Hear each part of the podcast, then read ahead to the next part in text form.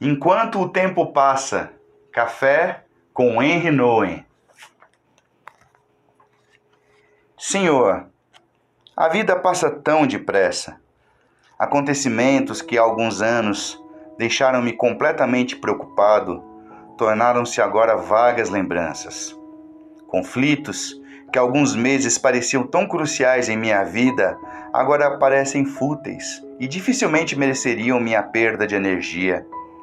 A agitação interior que me roubava o sono há apenas algumas semanas transformou-se agora em uma estranha emoção do passado. Livros que me encheram de espanto há alguns dias agora não parecem tão importantes. Pensamentos que escravizavam minha mente há apenas algumas horas agora perderam seu poder e foram substituídos por outros. Por que é tão difícil aprender com esta percepção? Por que continuamente vejo-me preso a um sentimento de premência e emergência? Por que não vejo que tu és eterno, que teu reino permanece para sempre e que para ti mil anos são como um dia? Ó Senhor, permita-me entrar em tua presença e ali experimentar o amor eterno, infinito, com que tu me convidas a deixar para trás minhas ansiedades, temores, preocupações e aflições limitadas ao tempo. Busquem em primeiro lugar o reino de Deus, tu disseste, e todas essas coisas lhe serão acrescentadas. Tudo aquilo que está limitado ao tempo revelará o seu verdadeiro significado quando eu os vir do lugar em que tu desejas que eu esteja, o lugar do amor imortal. Reino de Deus Reino de Deus é o lugar onde Deus é Senhor e reina. E o Senhor é Rei do tempo.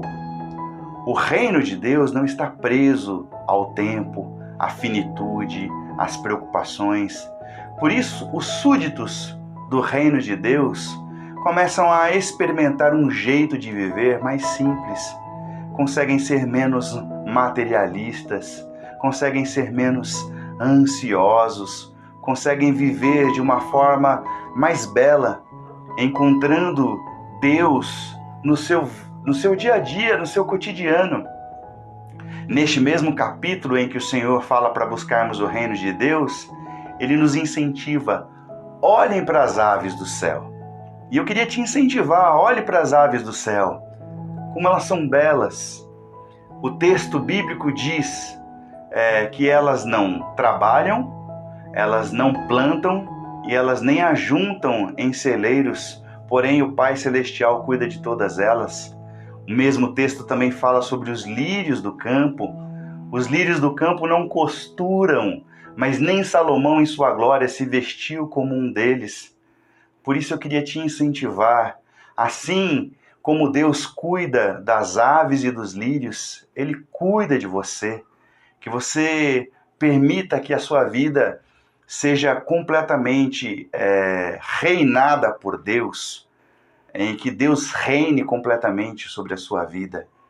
E aprenda a viver o tempo presente, porque o mesmo capítulo em Mateus capítulo 6 nos ensina: basta a cada dia o seu próprio mal.